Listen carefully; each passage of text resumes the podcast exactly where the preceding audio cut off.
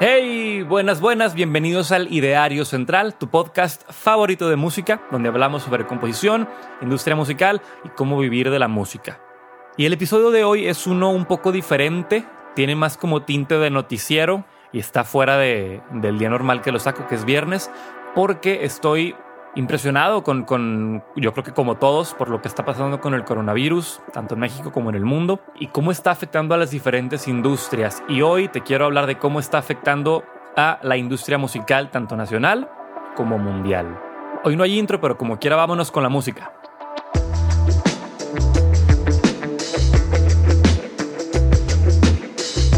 Te paso el resumen de lo que te quiero platicar hoy, que es, primero que nada, repasar la situación actual, después hablar de lo malo y de las pérdidas, para luego hablar de lo bueno y las innovaciones, y finalmente cerrar con qué podemos hacer nosotros para apoyar a la industria musical en estos tiempos de crisis. Entonces, porque no comenzamos. Eh, si quieres, ponte cómodo. Ahorita no creo que vayas manejando. Se supone que la recomendación es no salir. Si estás en tu casa, te invito a que vayas al refri, tomes algo, te sientes para estar cómodo mientras platicamos. Y bueno, comencemos. Eh, ¿Cómo está la situación actual?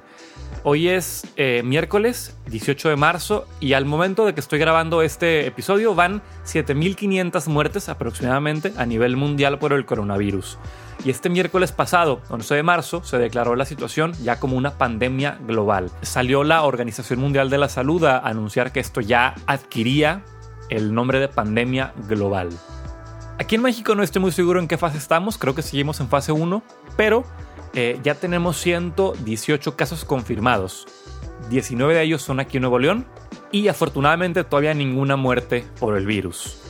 Para alentar el proceso de contagio se pidió a la gente practicar el distanciamiento social y entrar en, en, aislamiento o en cuarentena al menos por 15 días para así poderle dar al sistema de salud tiempo para reaccionar y atender los casos confirmados, porque tal vez has visto en redes sociales que se habla sobre bajar la curva. Y el problema es que si, si el virus tiene, entiendo que tiene como 5 días de incubación desde que te contagias hasta que muestras los síntomas. Entonces, en esos cinco días, mucha gente que no sabe que lo tiene puede salir a la calle, infectar a otras personas y dentro de aproximadamente 10 o 12 días tendríamos un brote impresionante nacional de gente ya enferma y ya sintomática porque no se practicaron las medidas de seguridad en estos 10 días y por eso viene el distanciamiento social.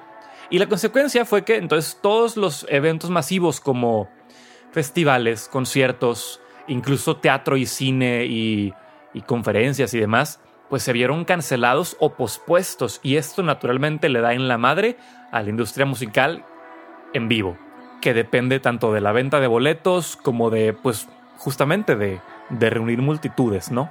Entonces, hablemos de cómo está afectando este paro de actividades eh, masivas del coronavirus, cómo está afectando a la industria musical y qué consecuencias está teniendo.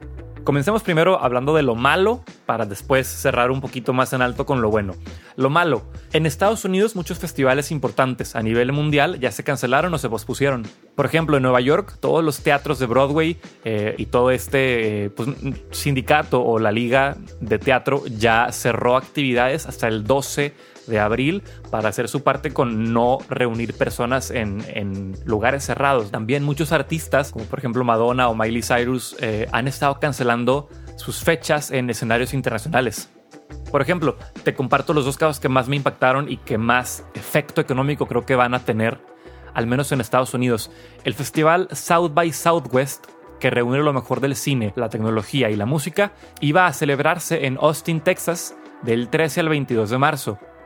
Pero ante la declaración del estado de emergencia que dio el alcalde de Austin el pasado día 6 de marzo, el festival se canceló. Inicialmente, y es lógico, los organizadores se opusieron a cancelarlo, alegando que estaban preparados con medidas de seguridad, eh, que iban a tener eh, mucha higiene, que iban a tener puestos sanitarios con gel antibacterial y demás. Sin embargo, yo pienso, con ese volumen de gente amontonada en un solo lugar, no basta con poner estaciones eh, sanitarias, porque con que haya un, infectado que tosa o estornude y deje el virus en alguna superficie que luego los demás toquen y así se, pues así se da el, el contagio, ¿no? Podría haber ahí un gran brote.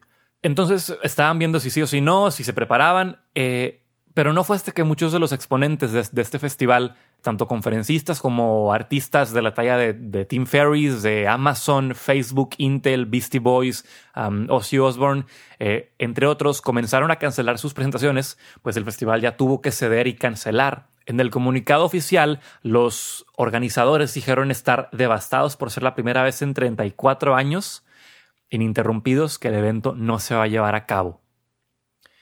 Y al día de hoy, eh, al menos hasta donde yo investigué, están intentando recalendarizar el festival presencial más adelante en el año y también proveer lo más pronto posible con una experiencia virtual, ¿no? Tal vez eh, mover algunos de los eventos del festival a una plataforma online para que también las personas que compraron su boleto pues lo puedan ver a través de ahí. Aquí el otro problema es que este festival, el South by Southwest, en sus políticas no ofrece reembolsos bajo ninguna circunstancia.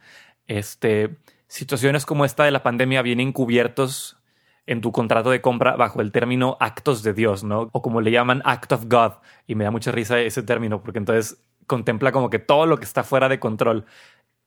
Y cuando cae en esa categoría, pues no, no provoca reembolso. Sin embargo, lo que ya se anunció es que la gente que compró su, su acceso puede usar ese boleto o ese o ese crédito, vamos a llamarlo, para futuros eventos del South by Southwest, ya sea los eventos online o incluso las ediciones de 2021 y 2022.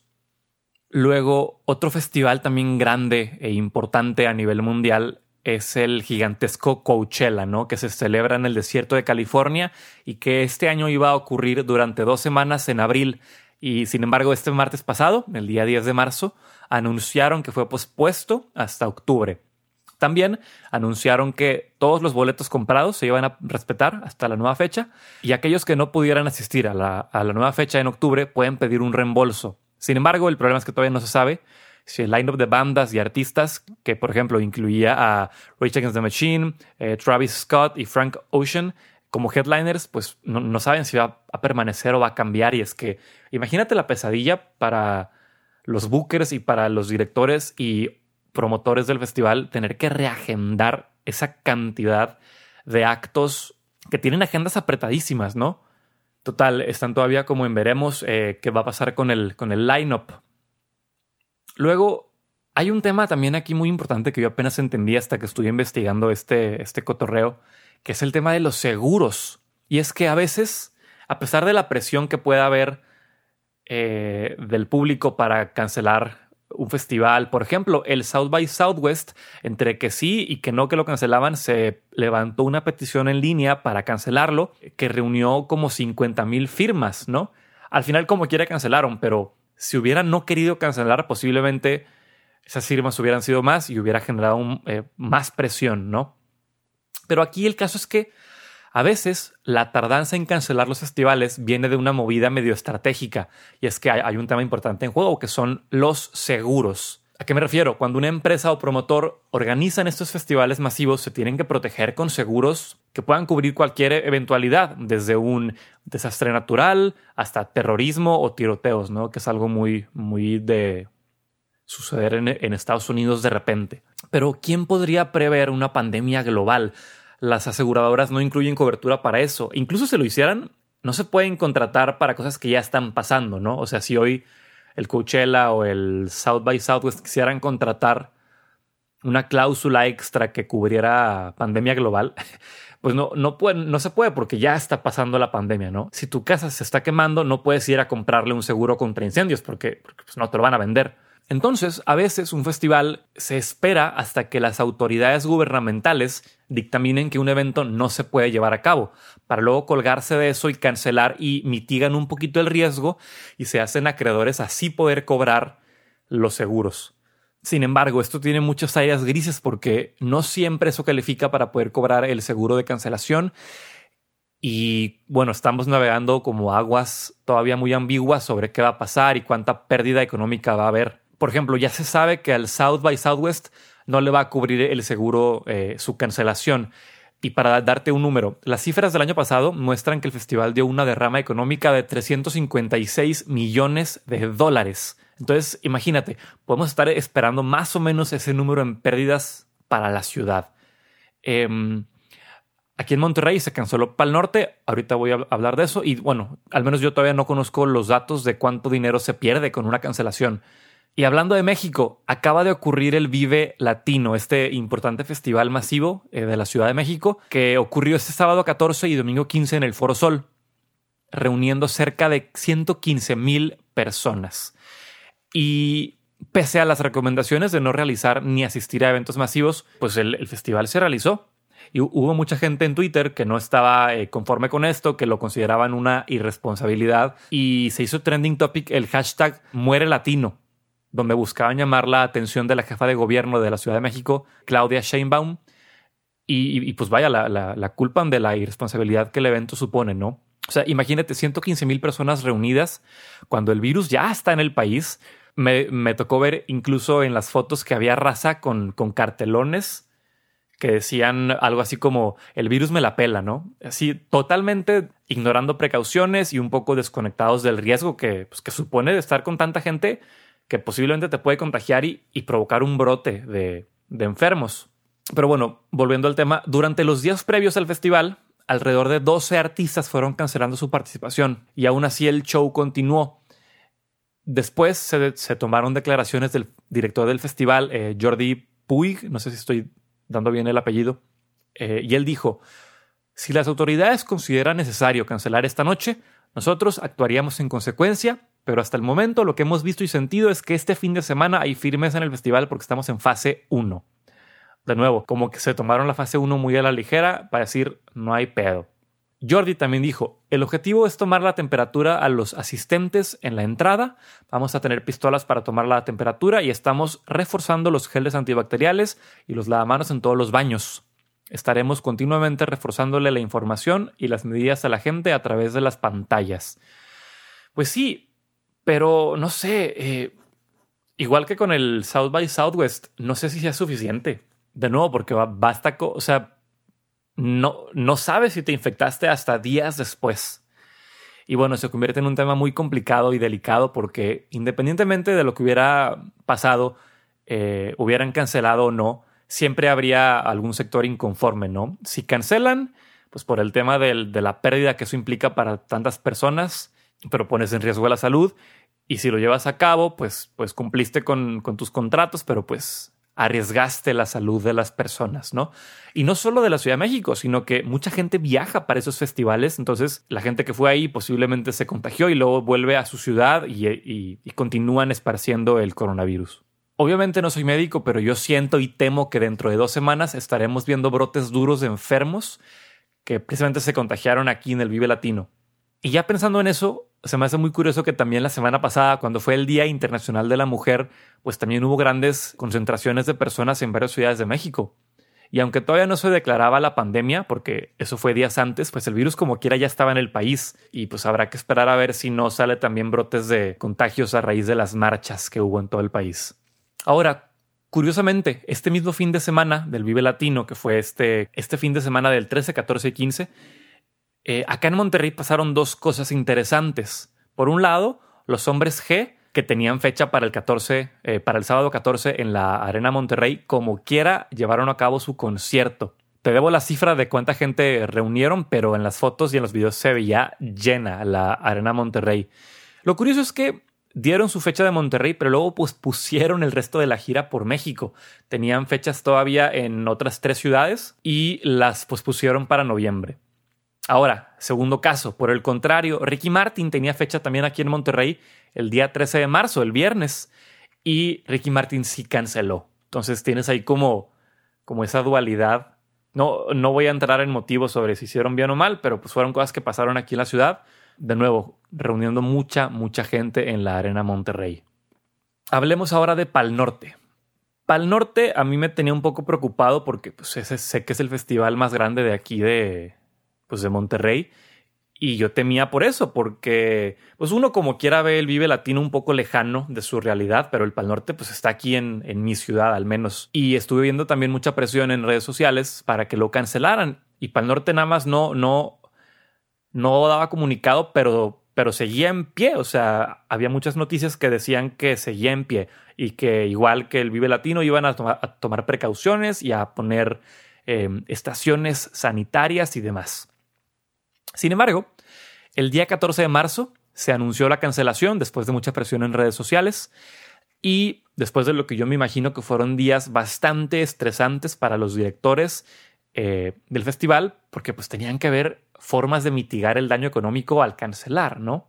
Total, el sábado anunciaron la cancelación y apenas hoy, eh, día eh, miércoles 18, anunciaron las nuevas fechas para el festival que van a ser el día 11 y 12 de septiembre. También se anunció que todos los boletos adquiridos van a ser válidos para la nueva fecha. Todavía no se sabe, sin embargo, igual que con Coachella, qué va a pasar con el lineup, ¿no? Si, va a cambiar, si van a lograr buquear a los mismos artistas que ya tenían. Entonces estábamos también por ver eso. Y también otra cosa que trascendió, hablando como, como noticiero, que trascendió. Otra cosa que pasó también fue que Ocesa, la productora nacional que está a cargo de muchísimos eventos, eh, entre ellos el Pal Norte, también anunció que cerró operaciones hasta el 13 de abril, cancelando y posponiendo todos los eventos que tenía hasta entonces. Y igual se me hace muy eh, fuerte esto porque Ocesa opera muchos de los shows a nivel nacional, entonces igual hay que ver qué pasa con eso. De hecho, ayer platiqué por teléfono con mi amigo Sebastián Bejarano, que él es un coordinador eh, de sitio y de logística para OCESA, que vivió de primera mano el montaje, cancelación y luego desmontaje del Festival Pal Norte. Entonces, este capítulo que grabé con él va a salir mañana. Si quieres saber más sobre eso, o sea, sobre alguien que lo vivió de primera mano, te veo mañana en esa plática para que también escuches pues cómo fue, cómo fue el cotorreo ahí en la cancha, ¿no? De, de Pal Norte.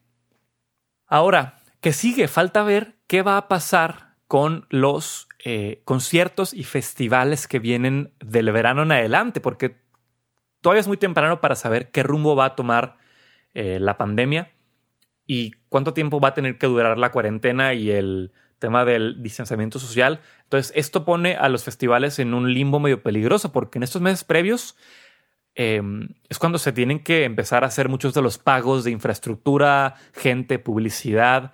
Entonces, ¿qué deben hacer? Por un lado, pueden adelantarse, jugarle a la cautela y cancelar eh, para perder lo menos posible tan solo en, en anticipos. O tal vez confiarse y continuar esperando que todo salga bien y que el problema se resuelva antes de sus fechas, ¿no? Entonces, eh, de nuevo, son aguas medio inciertas, nadie sabe qué va a pasar y pues igual estamos esperando noticias de qué va a pasar con los siguientes festivales eh, mexicanos, ¿no? Ahora, hablando de pérdidas y de perjudicados, em, a pesar de las cantidades grandes y millonarias de lana que van a sufrir los organizadores y promotores de festivales y conciertos, aquí los verdaderos afectados son los pequeños y medianos empresarios, así como la gente local de las ciudades donde estos festivales fueron cancelados o pospuestos. Por ejemplo, gente que trabaja montando escenarios, gente de renta de audio, luces, eh, tramoya, em, restaurantes, hoteles, negocios locales que dependen del turismo, gente del staff de los mismos festivales que ya tenían separadas fechas de tour y de repente se quedaron varados y sin trabajo, ¿no? También, por ejemplo, conductores de Uber, todo el comercio local, ingenieros de audio, de monitores, stagehands, proveedores de generadores, de backline, por mencionar algunos de quienes más están sufriendo este paro económico. Y es algo triste porque entonces es gente que, de, que por un tiempo indefinido no tiene trabajo. Pero bueno, para, para, ligarlo con el tema siguiente eh, y pasar a temas más felices, he visto mucha solidaridad en redes sociales con estos grupos de la industria que están ahorita vulnerables, ¿no? Entonces te quiero hablar de lo destacable y lo innovador que me encontré en internet a raíz de, pues de que se, se llama la cuarentena, ¿no? Por un lado, me gusta ver que los creadores digitales se están poniendo las pilas para darle la vuelta al asunto y encontrar soluciones que mitiguen el impacto económico. Por ejemplo, me encontré esta página que se llama ilostmygig.com. Eh, gig es como se le dice en inglés como, como a un jale o a un hueso, ¿no? Por traducirlo así coloquialmente, la página es perdimichamba.com. Y esta página la hicieron unos hermanos para toda la gente que perdió su trabajo debido a la cancelación del South by Southwest y es un sitio web diseñado para darle a la comunidad local de, Austin, Texas, la oportunidad de apoyar a los freelancers, trabajadores y negocios a través de donaciones o contratándolos para otros eventos pronto. Y está bien padre porque la página recibe registros de personas que perdieron su jale, llenan un formulario y luego eh, esta página los presenta como en un catálogo de servicios donde a la vez van sumando la cantidad de, de dinero perdido en total entre estos trabajos no realizados, la cual hasta hace un rato que me metí asciende a 4 millones 285 mil 37 dólares tan solo de entre 750 registros. Imagínate la cantidad de lana perdida en trabajos no realizados. Y estos son sueldos de personas. Entonces la intención de esta página es poner el spotlight sobre esta gente cuyo trabajo suele ser de backstage y pues darles la oportunidad de contar su historia y darles visibilidad. Me gustaría ver si algún empresario tecnológico aquí en México se pone las pilas para hacer algo parecido, porque hasta donde investigué hoy no hay todavía un fondo de apoyo o alguna especie de iniciativa pública o privada para apoyar a todos estos eh, sectores de la industria que se quedaron sin trabajo. Otra cosa muy padre que vi, eh, y para quienes todavía no me conocen tanto, eh, soy muy fan de Jorge Drexler, lo considero uno de mis héroes musicales, y supe que este pasado 10 de marzo Drexler canceló sus conciertos en Costa Rica, pero a cambio hizo una transmisión en vivo por internet desde el mismo foro, con todo el show completo, tanto en repertorio, backline, eh, todo el tema escenográfico y todo, eh, y lo subió a YouTube. Entonces lo puedes ver ahora mismo. Te voy a poner la liga aquí abajo en las notas. Y en vez de contarte yo cómo estuvo la onda, te voy a leer el escrito que hizo Jorge al respecto, ya que se me hizo un movimiento maestro. Ahí te va. Pone Drexler en la descripción del concierto en YouTube. Dice, en la mañana del martes 10 de marzo en San José, Costa Rica, decidimos, pese a que a esa hora todavía contábamos con la autorización de las autoridades, cancelar los dos conciertos que teníamos programados para los días 10 y 11 en el Teatro Mélico Salazar. Fue un golpe duro y una decisión difícil de tomar, porque hacía cinco años que estábamos esperando volver a Costa Rica y los dos conciertos estaban agotados hacía mucho tiempo. En esa reunión surgió la idea de realizar el concierto en el mismo lugar y a la misma hora que lo teníamos programado, pero sin público y en streaming, para quitarnos las ganas de tocar, así como para cumplir, aunque fuera de otro modo, con los que esperaban asistir a estas dos noches.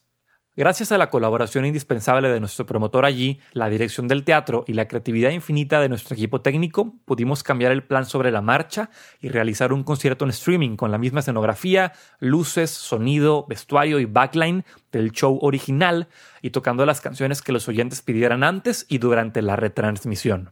Esa noche nos siguieron desde sus casas y trabajos muchas más personas de las que esperábamos. Para mí era raro tocar sin el calor directo del público, algo así como pedalear en una bicicleta sin cadena. Pero por otra parte, la emoción de estar conectados con tanta gente y estar probando algo nuevo y desafiante compensó la tristeza de la postergación del concierto y la ausencia de aplausos. Fue una experiencia muy difícil de describir y que no olvidaremos nunca. Y luego ya pone que aquí pueden ver el video y que espera que lo, que lo disfrutemos. Y te sugiero mucho que lo vayas a ver. Es una experiencia muy, muy extraña porque aparte dieron el, concierto al revés.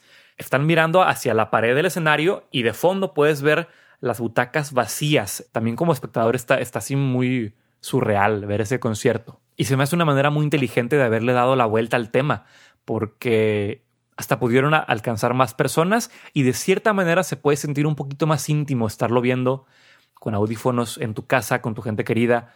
Eh, claro, finalmente es una experiencia distinta, ¿no? También vi que Alejandro Sanz y Juanes, junto con otros músicos, se juntaron para dar un concierto también por YouTube Live. Eh, y ese lo puedes encontrar en el canal de Sanz. También te voy a dejar la liga aquí en la descripción. Siguiendo con esto de los creadores digitales que se pusieron las pilas, también supe que en España armaron el Cuarentena Fest, que es una iniciativa que nace de sellos independientes españoles para juntar a más de 30 artistas que dieran conciertos desde sus casas o estudios a través de streaming. Este festival aún lo puedes pescar, está ocurriendo del 14 al 27 de marzo y lo puedes seguir desde el sitio cuarentenafest.tumblr.com. También te pongo las ligas aquí abajo. Luego, tras el anuncio del Cuarentena Fest, resulta que la filial de Warner Music en España también quiso hacer su propio festival virtual al que llamaron hashtag Yo me quedo en casa festival. Y esto ocurrió el fin de semana pasado, incluyendo a artistas como Andrés Suárez, eh, Marguán y muchos otros cantautores españoles. Y de igual manera aquí en México pasó que los cantautores del colectivo Núcleo Distante, que bueno, no, no todos son mexicanos, pero al menos yo los ubico como un colectivo mexicano porque creo que muchos están aquí en, en CMX, pero bueno, ellos también van a tener su festival que se va a llamar Fiesta Online, como un juego de palabras entre fiestón y online. Eh, y este va a ser el domingo 22 de marzo y va a tener presentaciones de artistas como Tobran Leone, Loli Molina, eh, Benjamin Walker y el mismo David Aguilar. Entonces, tienes ahí algunas buenas opciones para festivales online, que yo creo que esto puede ser el inicio de algo nuevo que no hemos experimentado. También vi que, eh, por ejemplo, Chris Martin empezó a, dar conciertos ahí como acústicos en, Instagram y muchos otros artistas también hicieron lo mismo. Lo que me recordó a una artista que tengo un rato que le perdí la pista, Imogen Heap, que es una cantautora, productora, ingeniera de audio británica que siempre ha estado como a la vanguardia, incluyendo tecnología eh, en su música e incluso impulsando las fronteras del performance apoyado con tecnología, ¿no? Ella tiene una TED Talk muy padre donde eh, muestra que diseñó unos guantes que a través de movimiento registran MIDI y, crean música. Pero bueno, aunque no tenga tanto que ver con este paro de eventos en vivo, la saco ella a tema porque trae un proyecto que se me hace muy interesante y es que ella ha estado trabajando por un par de años en conciertos de realidad virtual donde no solo estás viendo un concierto en 360 grados, ¿no? Que es algo que ya existe con estos gogles de realidad virtual que te permiten eh, mover la cabeza y explorar el espacio, sino que en estos conciertos puedes convivir con otros usuarios al estilo de la Matrix, yo creo. Y se me hace un poquito difícil de explicar sin que lo veas, pero te voy a dejar la liga a los videos de YouTube donde explica y puedes ver imágenes de estos conciertos. Te los pongo también aquí abajo en las notas. Y yo creo que este puede ser el futuro. Imaginemos un escenario así catastrófico en el que no podamos salir de casa por un año o algo así. La tecnología va, a tener que salir y, y, crear nuevas experiencias, ¿no? A mí se me hace muy, muy prometedor este futuro y me gusta ver cómo estos artistas están empujando las fronteras, ¿no? Como siempre te digo en el intro, eh, empujando las fronteras de lo que se hace actualmente en la industria.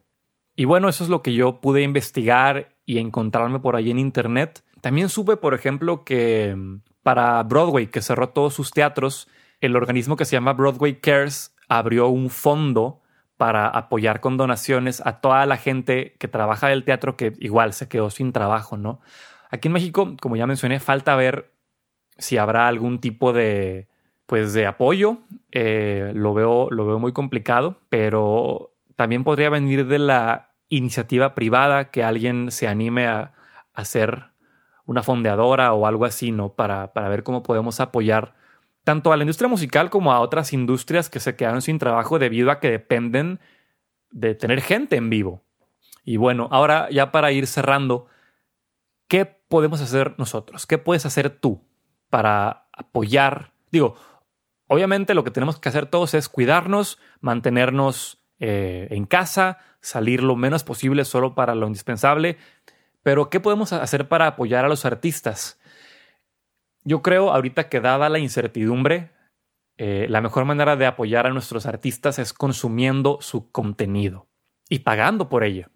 Por ejemplo, si tus artistas locales tienen música en Spotify, reprodúcela, ayúdalos a que generen streams, comparte sus discos y sencillos en tus redes sociales, incluso en iTunes compra su música lo mismo con YouTube. Si tienen videos musicales o si tienen sus singles en YouTube, también reprodúcelos porque YouTube te paga un poquito mejor que Spotify por reproducción, por el tema de los comerciales. Eh, si tienen mercancía, cómprala, aunque tarde un rato en llegar. Incluso vi esto por ahí en Instagram, que si tenías boletos para obras de teatro o conciertos locales pronto, consideres no pedir tu reembolso y donar esa lana al artista y a la gente involucrada en el show como una especie de apoyo, ¿no? Diciendo, bueno, yo, yo te quería ir a ver, se cancela, pero entiendo que pues, tú pierdes toda esa lana con la que ya contabas, pues bueno, te dono mi boleto, ¿no?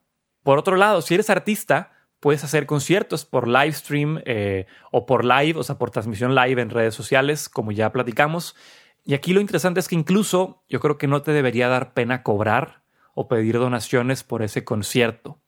Tal vez eh, abrir un money pool o compartir tu cuenta de PayPal y pasar la liga por DM eh, directamente a los fans para tener como un concierto más privado, aunque sea online. Vaya, eh, ponerte creativo sobre cómo puedes tal vez salir de este bache si se te cancelaron fechas. Fíjate, me gusta más la idea de las donaciones que la de cobrar, porque así dejas a criterio de los fans recompensarte por seguir creando y por seguir al pendiente de ellos, porque para los que estamos en cuarentena, pues vamos a estar consumiendo mucho contenido. Entonces tú como creador puedes proveerlo y dejar en las manos de, tus fans que ellos te cuiden, eh, que sean como tu, eh, tu red donde puedes caer a gusto, ¿no? Yo creo que los resultados te podrían sorprender si confías en que los fans eh, le van a dar valor a tu trabajo. Y creo también que para los que somos creadores de contenido, la cuarentena puede tener su punto bueno en que se puede convertir en un momento de calma entre la prisa diaria, un momento para mirar hacia adentro. Aunque afuera la crisis pueda estar empeorando, nuestro papel es crear, crear arte que inspire, que ayude a la gente a lidiar con los tiempos, que hable de, de lo que nadie dice, eh, y que, y que genere comunidad, ¿no? Que, que haga que la gente no se sienta sola. Por ejemplo, me alegra ver artistas como la ecuatoriana Camila Pérez, el, el, maestro Jorge Drexler, como ya vimos, o el rapero español eh, Nach, que han estado escribiendo canciones en estos días hablando sobre esperanza, bienestar y libertad. Y yo pensé que este episodio iba a ser un poquito más corto, pero ya para cerrar, te dejo con esta canción que estrenó Jorge Drexler en este concierto que te comentaba. Eh, bien curioso porque la empieza a tocar y luego termina y dice, bueno, esta canción tiene ni, ni un día de vida, es, es un estreno y me gustó mucho, que es una canción muy relevante al hoy y no te la puedo poner por temas de copyright, pero te la puedo leer. Y con esto me despido y te veo mañana con el episodio con Sebas, donde hablamos sobre cómo se vive el montaje, cancelación y desmontaje de un, festival tan grande como el Pal Norte, ¿no? Yo soy Samo y te agradezco por haberte quedado conmigo en este episodio medio, medio de emergencia. Eh, espero que te sea útil esta información. Si tú tienes más ideas sobre cómo luchar contra este paro económico para los artistas, te agradezco que me las mandes al Instagram, arroba ideario central. Y pues nada, amigos, esto no es un juego, cuídense y si puedes permitírtelo sin dejar de, ganar dinero, pues quédate en casa y quédate seguro. Esta es mi lectura de la canción del maestro Jorge Drexler, se llama Codo con Codo.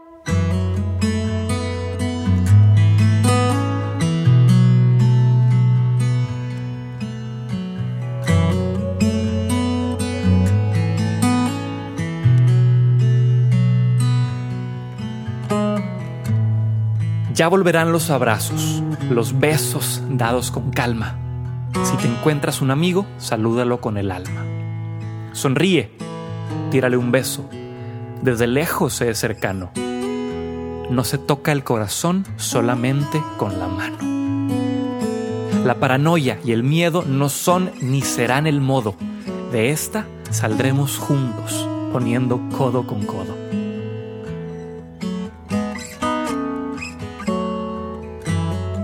Mira a la gente a los ojos, demuéstrales que te importan. Mantén a distancias largas tu amor de distancias cortas. Si puedes, no te preocupes, con ocuparte ya alcanza. Y dejar que sea el amor el que incline la balanza. La paranoia y el miedo no son ni serán el modo. De esta saldremos juntos poniendo codo con codo. De esta saldremos juntos poniendo codo con codo.